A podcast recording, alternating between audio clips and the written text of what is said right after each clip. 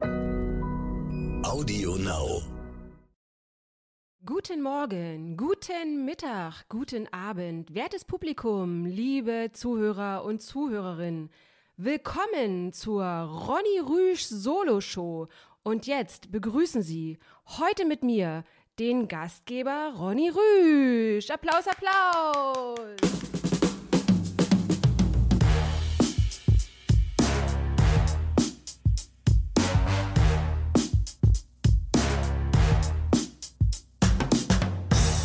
Herzlich willkommen zu einer neuen Folge Oscars und Himbeeren. Heute gehen mal wieder Grüße raus an alle Cineasten, Binge-Watcher, Serien- und Filmverrückte, ja. Grüße hinaus an alle, die das, ja, die Serien und Kino lieben, so wie wir hier bei Oscars und Himbeeren. Haben wir schon eine Weile nicht mehr gemacht, ja. Also nochmal an euch alle da draußen, die jede Woche und jeden Tag und Jahr für Jahr immer wieder, aber auch mal Leute, ich möchte auch mal darauf hinweisen, es ist auch mal wichtig, mal rauszugehen aus der eigenen Komfortzone und auch mal Filme und Serien mal zu schauen, wo man so im ersten Moment denkt, oh nee, das ist nichts für mich. Aber ich habe da wirklich in den letzten Jahren immer wieder gemerkt, dass ich da wirklich eher Dinge entdeckt habe, die ich so nicht entdeckt hätte, wenn man nicht ein klein bisschen auch mal Mut dazu hat, mal auch mal Dinge zu gucken und auch mal länger als nur die ersten 10, 15 Minuten, wo man dann denkt, nee, das ist nichts für mich, ja. Ja, wie ihr schon am Einspieler oder einem Einsprecher von Verena gehört habt, äh, heute ist hier wirklich eine Ronny Rüsch Solo-Nummer. Das heißt, ähm, der Axel, den hat's leider, ja, ich, ich lache zwar, aber nur weil ich, ich hatte ja nun wirklich auch vor ein paar Wochen echt übel Corona und habe da auch wirklich eine Weile flach gelegen. Und ja, jetzt hat's auch den Axel Max erwischt. Und äh, ja, auf jeden Fall, trotz meines Lachens, Grüße gehen natürlich raus an Axel. Ja, ich wünsche dir eine, auf, über diesen Wege auch nochmal, dass das ganz schnell vorbeigeht und dass, es, dass du eine schnelle Genesung hast. Ich muss dazu sagen, ähm, er hat Corona nicht von mir, weil wir haben uns die letzten Monate wirklich nur äh, via Internet gesehen, also nur über, über ähm, äh, virtuelle Konferenzen. Das heißt, wir hatten keinen persönlichen Kontakt. Alle, die jetzt denken, äh, der Ronny hat vielleicht den Excel angesteckt, das muss ich ja leider ähm, ja absolut dementieren. Das ist so gut wie gar nicht möglich, es sei denn, der Virus kann mittlerweile auch durch den virtuellen Raum schwören, was er ja ein Glück nicht kann. Deswegen, Excel hat auf jeden Fall Corona nicht von mir. Ja, ich habe kurz überlegt, ob ich jetzt kurzfristig, weil die Absage kam sehr kurzfristig, ob ich jetzt hier vielleicht einfach ähm, mir schnell Abhilfe besorge. Leider ist es natürlich schwer, ähm, jemanden auf diesem absoluten ja, Film- und Serienniveau jetzt auf die Schnelle zu finden, der es oder dies mit Excel aufnehmen könnte. Natürlich, einige sagen von euch vielleicht, Ronny, hättest du einfach runter auf die Straße gehen können und die erstbeste Person anquatschen können, die du triffst im Supermarkt. Die hat garantiert mehr Ahnung ähm, als Axel Max von Filme und Serie. Aber gut, das lasse ich jetzt mal so dahingestellt. Das mag sein, dem will ich mich jetzt vielleicht nicht zu 100% anschließen, vielleicht nur zu 80%. Okay, aber ähm, Spaß beiseite. Axel, nochmal über diesen Weg hier. Alles Gute an dich, ja, dass du schnell gesund magst, damit ich hier wieder mit dir äh, reden kann. Andererseits finde ich es auch mal ganz cool heute. Ronny Rüsch mal absolut solo. Also nur Ronny und sein Gehirn und nur die Zuhörerinnen und Zuhörer da draußen. Also, also eine direkte Verbindung jetzt, ja.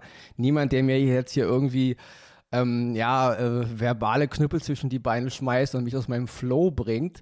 Andererseits glaube ich, ich bin dann vielleicht auch ein bisschen entspannter und bin nicht ganz so, ja, peitscht mich nicht ganz so schnell hoch, weil es ist immer was anderes, wenn man jemand ins Gesicht spricht, als wenn man jetzt einfach nur mit den Zuhörerinnen und Zuhörern da draußen redet. Das ist ja auch viel direkter. Also nur jetzt meine Stimme in eurem Kopf, meine Stimme in euren Boxen, in eurem Auto oder wo auch immer ihr den Podcast hört. Deswegen, ich werde mich jetzt heute mal ganz entspannt darauf besinnen. Ich habe natürlich ähm, ja heute alles dabei. Ich habe zwei echte Oscars dabei, die ich mega, mega feier. Ja, also wirklich, wirklich beide Produktionen finde ich richtig, richtig gut. Dann habe ich heute wieder mal so ein Oscar-Himbeeren-Hybrid, also äh, wo ich echt mit ganz vielen nicht einverstanden bin, obwohl einige Dinge in diesem Film auch sehr, sehr gut sind. Ja, also wie so eine Mischung, wo ich mich, ich tendiere zwar mehr zu Himbeere, aber es hat auch gute Momente, deswegen ist es wieder so eine Art Hybrid. Und natürlich heute auch wieder die klassische Himbeere, die habe ich auch im Gepäck. Und das ist ein Film, der mich echt geärgert hat, ja, auch ein ganz neuer Film ähm, ja, an Langeweile und an Ödnis nicht zu toppen, ja. Aber gut, dazu kommen wir dann zum Ende. Ich würde sagen, wir machen jetzt erstmal den äh, Jingle rein und dann kurz noch eine andere Sache. Ihr wisst ja, ich habe immer tausend Gedanken im Kopf. Ich habe mir gestern die ersten Folgen, ich hatte den Zugang von Disney Plus, ich habe mir gestern die ersten Folgen von der neuen Star Wars Serie ähm, Endor angesehen. Die startet aber erst am 21. September in, äh, in Deutschland. Und ähm, ich muss sagen, ich würde gerne drüber reden, aber es gibt da leider so eine Art, ja, man darf dann auch keine Kritiken drüber äußern, in keinster Form. Und deswegen, ähm, ja, wollte ich nur anteasern, dass wir halt äh, nächste Woche auf jeden Fall mit Axel zusammen da wieder über die neue Star Wars-Serie reden werden. Drei Folgen erscheinen am 21. September. Und ja, darüber müssen wir auf jeden Fall reden. Also nächste Woche schon angeteasert. Nächste Woche geht es auf jeden Fall um die neue Star Wars-Serie Endor. Und wir werden nächste Woche, abgesehen von Endor, uns mal wieder mit Zuhörerinnen und Zuhörerempfehlungen befassen, weil wir haben da wirklich eine Menge bekommen und da ist wirklich alles dabei, wieder von Komödien über Dramen bis auch Dokumentationen, die uns empfohlen wurden. Also nächste Woche, schon mal der Teaser für nächste Woche, nächste Woche wieder mit Axel Max. Es wird um Star Wars Endor gehen und es wird um Zuhörerinnen und Zuhörerempfehlungen gehen. So viel dazu, jetzt den Jingle rein und dann kommt mein erster Ausgabe für diese Woche.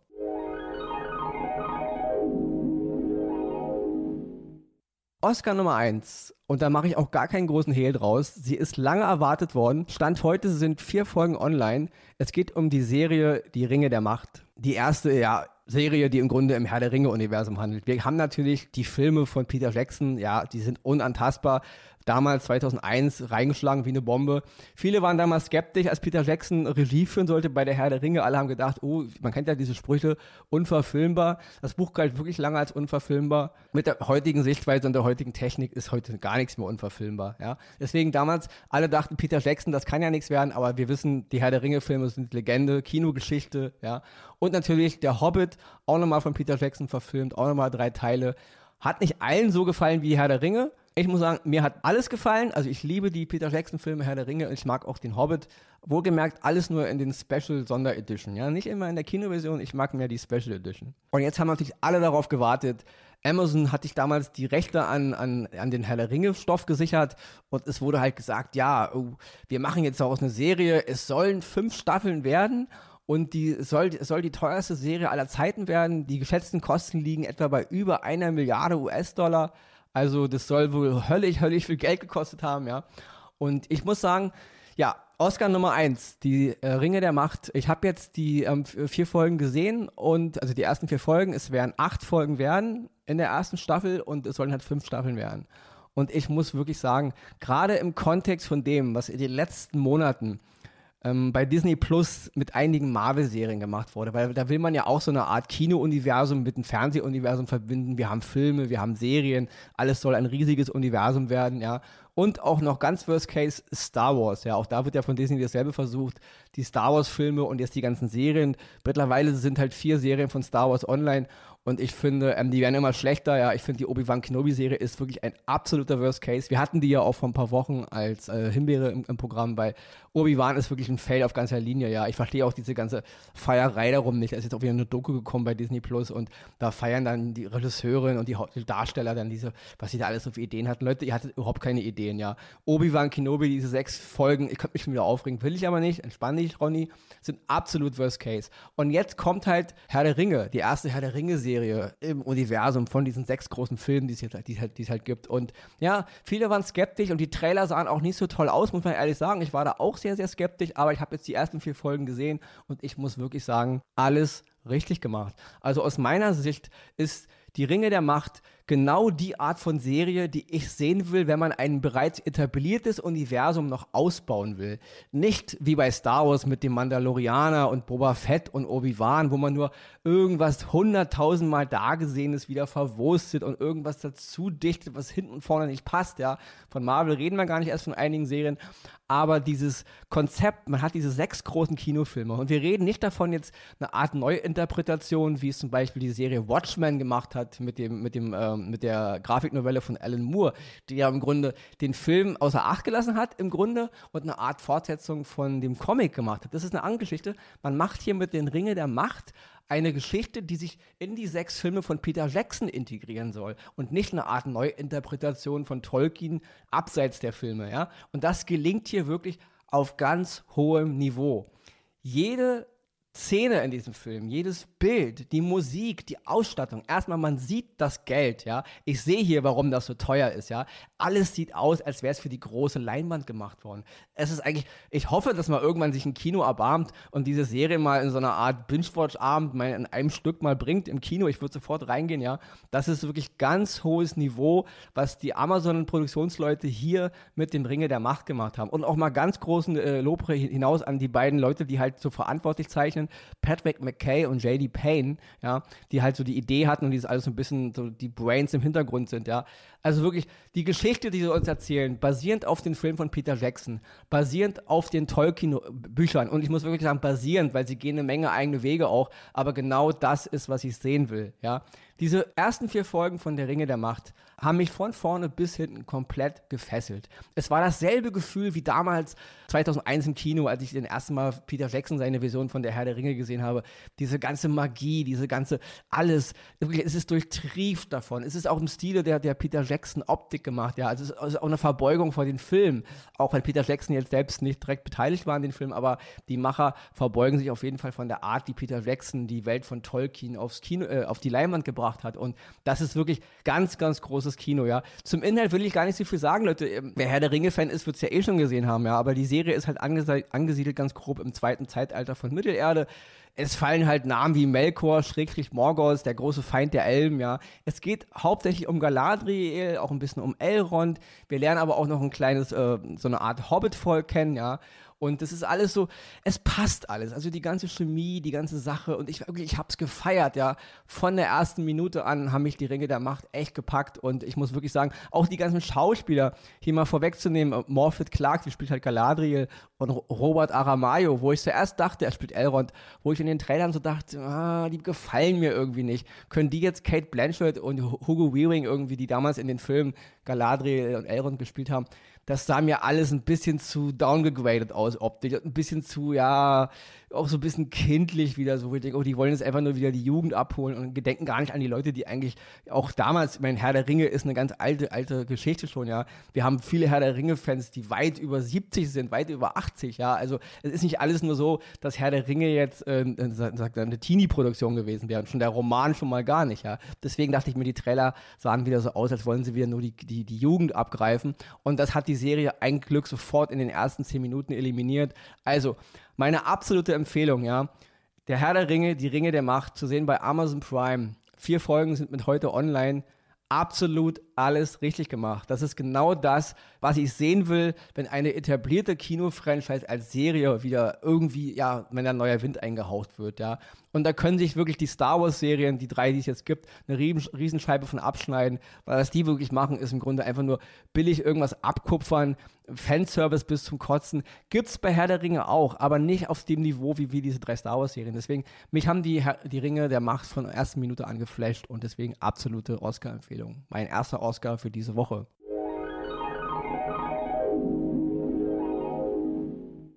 Und ja, wie gesagt, Excel ist heute nicht dabei, deswegen switche ich jetzt hier gleich weiter zu meiner zweiten Empfehlung. Und das ist ein Film, Leute, ja, kurze Triggerwarnung vorweg.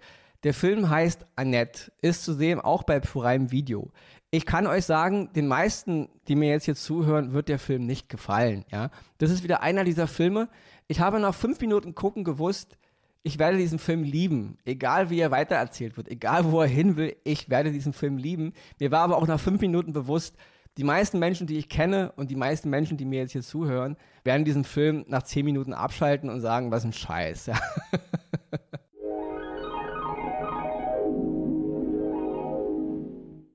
Annette ist ein Musicalfilm von Leos Carax, das ist ein französischer Regisseur. Es ist sein erster englischsprachiger Film.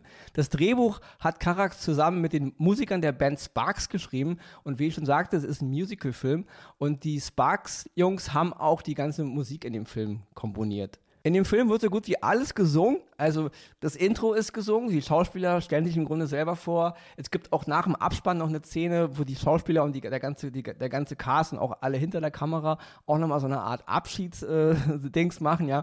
Es ist ein sehr, sehr seltsamer Film, weil man kann gar nicht so richtig sagen, was, wo ist er angesiedelt. Also er ist im Grunde Musical, ist klar, aber er ist auch ein Beziehungsdrama, er ist eine Gesellschaftskritik, er ist ein äh, Film über, über Künstler, über Künstlerleben, ein Film über Kreativität, über den Umgang, Umgang mit Ruhm, ja. Also der Film streift so, so viele Themen, ja. Und in den Hauptrollen sind halt Adam Driver und, und Marion Cotillard beide in ihrem Fach absolute, ja, absolute Genies und auch das kommt hier wieder mal ganz groß hervor. Also Adam Driver, klar haben die meisten ihn als Kylo Ren in den Star Wars Filmen kennengelernt, aber er ist ein brachial guter Schauspieler und er hat dieses, wirklich dieses Spiel mit den ganzen Nuancen drauf und er singt ja auch selber, ja. Er ist kein großer Sänger, muss er auch nicht sein, ja, weil Karax hat hier eine ganz seltsame Art gewählt, einen Film und eine Geschichte zu erzählen, ja. Es ist eine ich, wirklich, ich kann nur jedem, Warnung vorweg, Leute, wie ich schon sagte, den meisten von euch wird er nicht gefallen, ja. Also wenn ihr ihn guckt und nach 10, 15 Minuten denkt, oh nö, ähm, das ist nichts für mich, dann macht ihn lieber aus, nicht, dass es wieder heißt, oh, was hat Ronny uns hier wieder für eine Scheiße empfohlen. Aber wie ich schon eingangs des Podcasts sagte,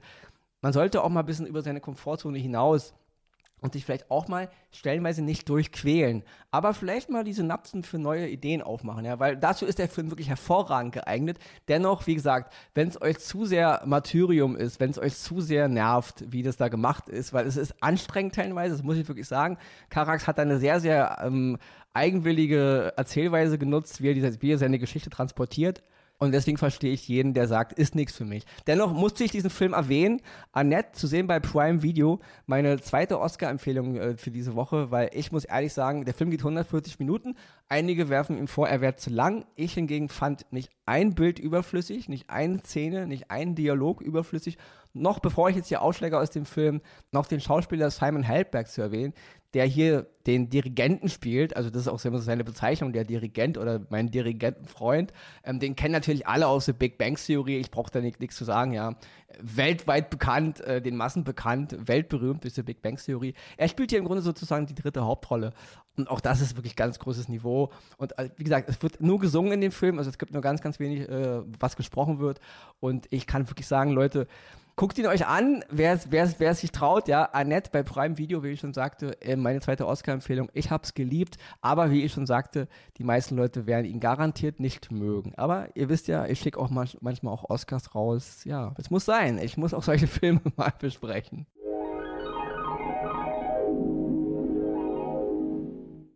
Ja, und jetzt kommen wir zu meinem Oscar-Himbeer-Hybrid für diese Woche.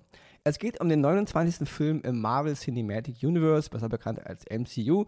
Ihr wisst, das ist das große von Disney-Marvel etablierte Kino-Universum, in der jetzt alle großen Comics von Marvel der letzten äh, 1000 Jahre verwurstet werden. Mal weniger gut, mal besser. Ja, und das hier ist jetzt der 29. Film. Es geht um Thor, Love and Thunder. Ja, zu sehen bei Disney Plus. Und ja, ähm, das ist so ein Film, wo ich so denke, oh ja, also Taika Waititi, ja, wir kennen ihn alle, ja, mittlerweile. Er hat 2020 den Oscar gewonnen für bester adaptiertes Drehbuch für Jojo Rabbit, wo er auch die Regie geführt hat, diese Kriegstragikomödie. Und ja, ich denke, also Taika Waititi hat natürlich auch den dritten Tor gemacht, Ragnarök. Bei uns hieß er damals Tag der Entscheidung. Und Love and Thunder ist im Grunde jetzt ja die Fortsetzung von Ragnarök und schrägstrich die Fortsetzung von Avengers Endgame, den letzten großen Film, wo alle Avengers gegen Thanos gekämpft haben. Ja, wir sehen es wieder Tor. Und ich muss sagen, ähm, ja, Wer ein bisschen mit Marvel vertraut ist, die Geschichte endet ja mit Thor so ein bisschen, dass er sich den ähm, Guardians of the Galaxy anschließt. Und jetzt haben wir natürlich alle erwartet, jetzt gibt es ein großes Thor Guardians of the Galaxy Crossover-Abenteuer. Äh, den Zahn kann ich schon mal ziehen, ja. Also ist es auch kein Spoilern. Die Guardians of the Galaxy spielen in dem Film eigentlich nur 10, 15 Minuten eine Rolle und dann ist es im Grunde eine Thor Teil 4 Geschichte. Es geht eigentlich nur um Thor. Und ich muss wirklich sagen, Taika Waititi, ich fand damals Tor 3 Ragnarök, den ja auch viele schon nicht mochten aufgrund seiner komödienhaften ähm, Ausrichtung. Damals sehr spritzig und erfrischend für das Marvel-Franchise. Also mir hat damals Tor Ragnarök sehr gefallen. Ich mag auch Taika Waititi sowieso, auch als, als Regisseur. Ich mochte auch Jojo Rabbit sehr und ich mag ihn auch als Schauspieler. Also da unvergessen sein großer Auftritt in dem Film Free Guy als Antoine. Dem Film habe ich leider eine Himbeere gegeben, aus anderen Gründen. Aber Taika Waititi in dem Film war der Hammer. Also ich mag ihn als Regisseur, ich mag ihn als Schauspieler, ich mag auch sein, seine Art von Humor. Problem ist nur bei Thor, Love and Thunder ich kann mir schon vorstellen, bei Disney, okay, wir haben jetzt hier so, Taika Waititi hat ja schon Teil 3 von Thor gemacht, wir geben ihm jetzt mal absolute kreative Freiheit, der Mann hat schließlich einen Oscar gewonnen für bestes Drehbuch, der hat halt drauf und ja, und jetzt ist das Problem, ich glaube, wenn man Taika Waititi zu viel Freiraum gibt, dann kommt sowas raus wie, äh, Love and Thunder, ja, also Tor, Tor 4. Love and Thunder ist für mich an ganz vielen Stellen absolut drüber. Und nicht so drüber wie Ragnarök, also Tor 3, wo das funktioniert hat. Love and Thunder verliert oft absolut seine Fassung innerhalb der Marvel-Franchise, innerhalb des MCU und macht aus dem Film eigentlich eine Parodie. Also das ist so, als würde man Spaceballs gucken von Mel Brooks, was ja damals ein bisschen Star Wars, nicht ein bisschen, direkt Star Wars parodiert hat. Und das ist Love and Thunder. Also es ist eine Parodie in ihrer eigenen Franchise teilweise. Und das fand ich ein bisschen too much. Also ich finde, man hat Taika Waititi hier einfach zu viel Freiraum gegeben. Es ja besser gewesen, ihn machen zu lassen, aber mit ein bisschen herzu, hier ist eine Grenze, da darfst du nicht drüber hinaus, weil es, ist, es gibt Szenen in dem Film, die sind so abstrus, albern, dumm und blöd, dass sie einfach störend sind. Und das ist nicht dieser witzige, coole, spritzige Humor, den Ragnarök hatte, also Tor 3. Hier ist es einfach, es ist albern. Es ist albern und bis ins Lächerliche. Und wenn es Waititis Absicht war, in Tor 4 einen Marvel-Film zu generieren, der über 40 Prozent oder fast zur Hälfte absolut albern und affig wirkt, wenn das sein Ziel war, da hat das erreicht. Ich verstehe noch nicht, was das soll, ja. Man hat ja hier immerhin ähm, sich eine Franchise aufgebaut über 29 Filme und Humor ist gut, ja, aber das hier ist, äh, es ist nicht mal Penela-Humor. Es ist so albern, affig manchmal, dass es einfach ein, auch ein, aus dem Fluss der Geschichte holt und auch aus dem Fluss dessen, was, was das MCU eigentlich sein sollte. Fand ich ein bisschen daneben. Positiv zu bemerken sind auf jeden Fall die Ziegen ich will es gar nicht spoilern, also in dem Film tauchen Ziegen auf. Es ist ein Geschenk von so einer außerirdischen Spezies an Thor, weil er ihren Planeten rettet oder schrecklich ihr, ja, ihren, ihren Tempel, den er aber auch, ja, guckt es euch an. Und man kriegt da Ziegen geschenkt. Die Ziegen sind der Hammer. Und warum der Film für mich ein Oscar-Himbeer-Hybrid ist und nicht nur eine Himbeere, ist die Grundgeschichte hinter diesem ganzen Klamauk. Da geht es nämlich um den Charakter Gore, ja gespielt von Christian Bale, ja. Und ich finde, mit diesem Charakter hat man einen der interessantesten Schurken, Bösewichte im Marvel-Universum etabliert, im Grunde. Ziemlich schnell, also es ist eine gute Eingangsszene. Und Christian Bale, er ist eh ein Mann seines Fachs, ist, ist, er ist über jeden Zweifel erhaben. Der Mann ist ein Schauspieler, eine absolute Größe seines Fachs. Spielt diese Rolle so gut, ja, und äh, man verschenkt ihn aber letzten Endes. Aber die Grundgeschichte hinter diesem ganzen bunten Popcorn-Klamm, Popcorn ist es gar nicht, es ist ein Gummibärchen, Trash-Klamauk, viel, viel trashiger als Ragnarök war. Aber die Grundgeschichte, die Geschichte von Gore, der dann zum Götterschlechter wird, also Gore, der Götterschlechter, so heißt Christian Bale dann, das ist eine gute Geschichte. Und da hätte man was Großes draus machen können. Und ruhig mit ein bisschen Witz, ruhig ein bisschen Taika Waititi, aber die Geschichte verschenkt er im Grunde komplett aufgrund seines Klamauks. Und am Ende hin fängt es sich wieder ein klein bisschen. Also so, so die letzten zehn Minuten von der finalen Schlacht rede ich gar nicht erst. Das ist mit an an Disney süß dumm Gedöns gar nicht zu so übertoppen, wenn man dann guckt, Leute, wen Thor da als seine Armee, ja, Art umwandelt, um dann gegen diese große böse Macht von Gore, den Götterschlechter, zu kämpfen. Das ist so albern und dumm. Da habe ich beim Gucken gedacht, Leute, jetzt sind wir ja wirklich auf Disney-Kinderniveau für Sechsjährige, ja. Also ganz, ganz schlimm. Aber dann, die, so die letzten 10, 15 Minuten, wo die Geschichte dann wieder hingeht und auch die Auflösung der Geschichte, die ist dann wieder gut. Die hat mich wieder gepackt. Auch dann der Grund am Ende, warum Thor Love and Thunder Thor Love and Thunder heißt. Das fand ich wieder gut. Also die letzten 10 Minuten haben mich sehr berührt und haben mich dann wieder ein bisschen versöhnlich gemacht. Ändert aber nichts daran, dass der Film dann trotzdem in großen Teilen absoluter Blödsinn ist. Und hier auch nochmal zu erwähnen, Russell Crowe als Zeus, ähm, das ist auch so affig, wie das gemacht ist. Und da habe ich mir beim Gucken echt gedacht, äh, wenn es eure, eure, wenn es eure Prämisse war, die Schauspieler albern und peinlich aussehen zu lassen, dann habt ihr alles richtig gemacht. Aber ich verstehe nicht, warum man das machen möchte. Ja? Auch Natalie Portman ganz groß erwartet als Mighty Thor, der weibliche Thor. Ähm, ja, man hat sich ein bisschen an den Comics schon orientiert, aber hier hätte man aufgrund der eh schon etablierten Multiversen eine viel, viel bessere Geschichte hin, hinbekommen können oder müssen, wie man jetzt Mighty Thor, also Jane Foster, Schrägstrich, ähm, weiblichen Thor einführt. Fand ich nicht gut. Auch Natalie Portman so als Superheld hat mich nicht überzeugt. Ich fand das auch stellenweise einfach nur albern und affig. Auch wie sie dann ihre Macht da benutzt und wie sie das auf einmal alles kann, hat mich total gestört. Also im Grunde wird hier wieder mal ein Film gemacht, in dem man im Grunde jetzt eine Art weiblichen Superhelden einführt und damit den männlichen Superhelden eigentlich wieder zum vollen Vollpfosten macht, weil was Thor irgendwie über Jahre und über, über viel Schmerz lernen und erfahren musste, das macht Jane Foster innerhalb von zwei Minuten. Und Fand ich ein bisschen blöd. Also deswegen, ähm, keine absolute Worst-Case-Himbeere, Tor, Love and Thunder, aber wie gesagt, ein Oscar-Himbeer-Hybrid. Auf jeden Fall gucken, aber ja, wie gesagt, hat mich am Ende dann ein bisschen versöhnlich gestimmt, aber der Film ist für mich trotzdem ähm, irgendwo fail. Ja, also hat mich nicht überzeugt.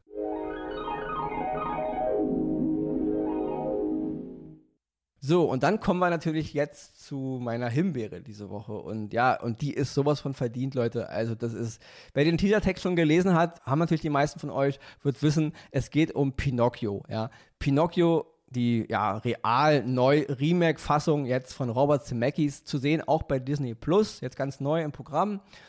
Ja, was soll ich dazu sagen? Also, es ist mal wieder eine dieser unzähligen, ja, Real-Computer-Adaptionen von diesen ganzen großen Disney-Zeichentrickklassikern. Und wir reden ja wirklich von dem, einen der größten Klassiker, nämlich von Pinocchio aus dem Jahr 1940, Leute. Das, das ist 82 Jahre her, ja. Pinocchio war damals der zweite abendfüllende Zeichentrickfilm aus den Disney-Studios nach damals Schneewittchen und die sieben Zwerge, wenn ich mich nicht täusche. Und ja, man hat ja in den letzten Jahren alles, was man von Disney hatte, ihre ganzen großen Klassiker, angefangen von König der Löwen über Dumbo und diverse, ich will gar nicht alle aufzählen, Susi und Strolch. Man hat ja alles irgendwie ein bisschen Realverfilmung, Computeranimationsverfilmung. Es war nur eine Frage, bis, Pinocchio an der Reihe war. Okay.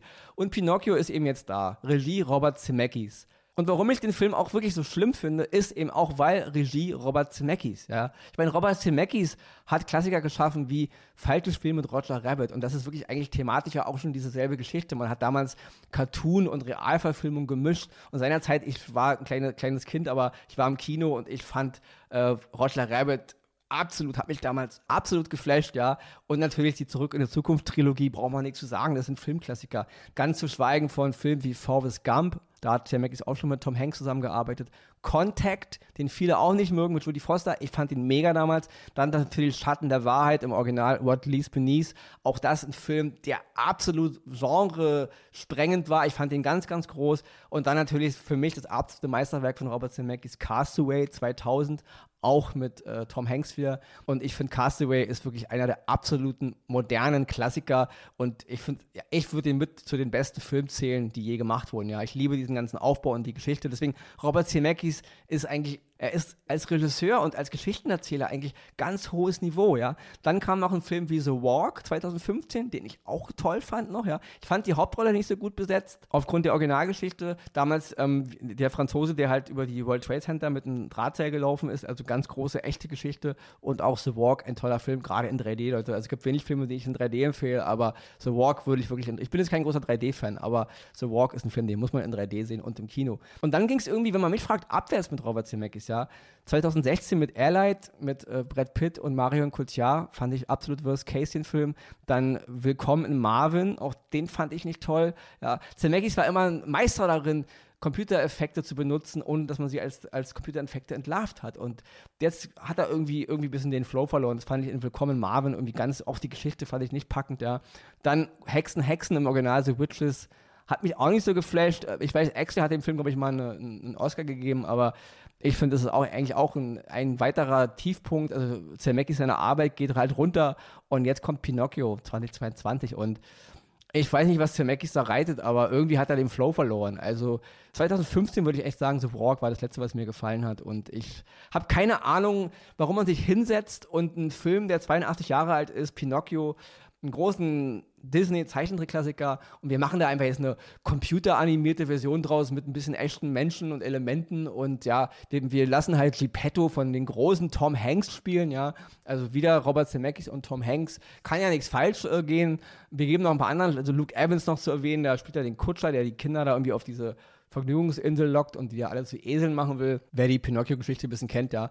Und ich habe keine Ahnung, ähm, also ich muss wirklich sagen, Pinocchio von Robert Zemeckis ist einer der langweiligsten und seelenlosesten Remake-Neuverfilmungen eines äh, Klassikers, Zeichentrick-Klassikers, die ich je gesehen habe, ja. Also der Film hat mich stellenweise echt ganz, ganz äh, im, im, Sessel zusammensacken lassen und gedacht, mein Gott, wann ist dieser Murks endlich zu Ende? Ja, also man, man, man verfilmt eins zu eins den Film von Pinocchio stellenweise, also wirklich die Szenen sind eins zu eins übernommen, absolut dröge, hat man mit anderen Filmen auch schon gemacht, aber hier geht trotzdem irgendwie was verloren, ja, und lässt im Grunde, da sage ich mal, die, die etwas, die etwas raueren und auch guten Szenen des Originals von 40 raus, macht hier eine Art Glattbügelei, macht so eine richtige, absolut, ja, sterile Fassung dieser, diese, dieses alten Pinocchio Pinocchio-Films und lässt dabei im Grunde alles auf der, auf der Strecke, was eigentlich Pinocchio reizbar machte, ja. Also es ist für mich absolut lieblos.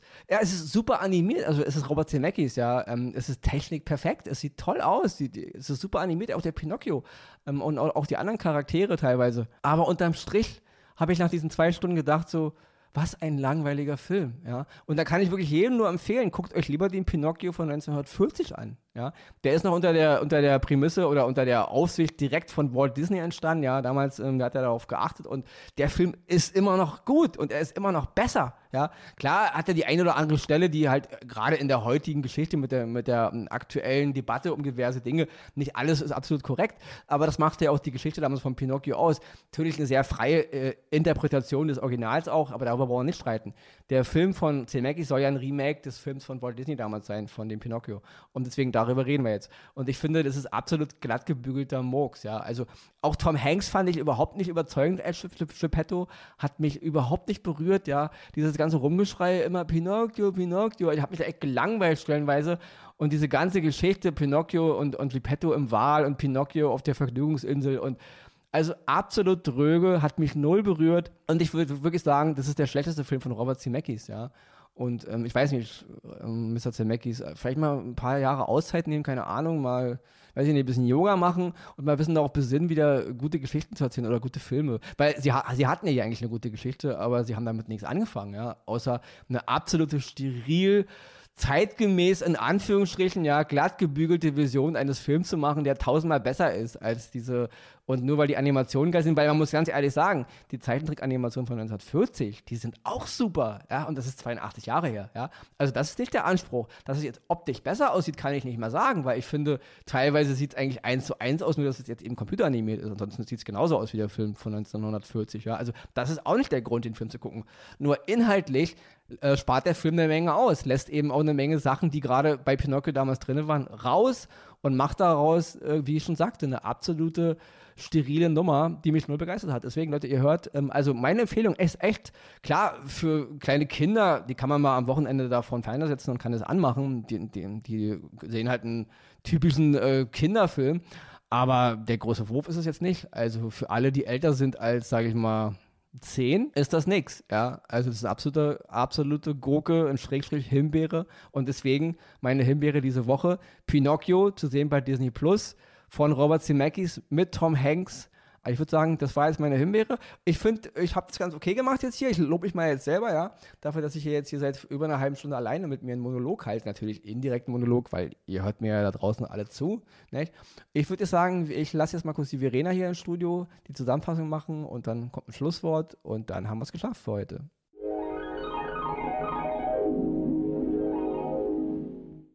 Die Oscars gehen dieses Mal an die Ringe der Macht, Fantasy-Serie, die im Der Herr der Ringe-Universum von J.R.R. Tolkien angesiedelt ist. Zu sehen bei Prime Video. Annette, Musicalfilm von Leos Carax mit Adam Driver und Marion Cotillard. Zu sehen bei Prime Video. Ein Oscar-Himbeer-Hybrid geht in dieser Woche an Thor. Love and Thunder, 29. Film innerhalb des Marvel Cinematic Universe mit Chris Hemsworth und Natalie Portman, zu sehen bei Disney Plus. Die Himbeere geht in dieser Woche an Pinocchio, Neuverfilmung des gleichnamigen Zeichentrickfilms aus dem Jahr 1940 von Robert Zemeckis mit Tom Hanks als Geppetto, zu sehen bei Disney Plus.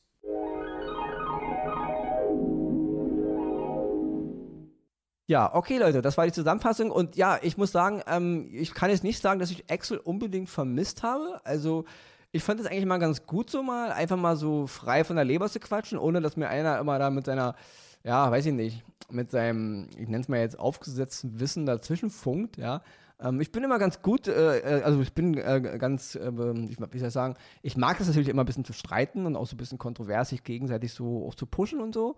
Aber ich muss sagen, mir hat es Spaß gemacht, jetzt einfach mal nur runter zu trällern, ohne dass man mir hier irgendwie in die Parade fährt. Und äh, dennoch, äh, ich freue mich natürlich, wenn Axel nächste Woche wieder dabei ist. Es sei denn natürlich jetzt, Leute, ihr schickt jetzt an oscarsandhimbeeren.gmail.com ist die E-Mail-Adresse so. Das sagt ja sonst immer Excel. Ja, ich bin ja nicht so für die Public Relations Arbeit zuständig.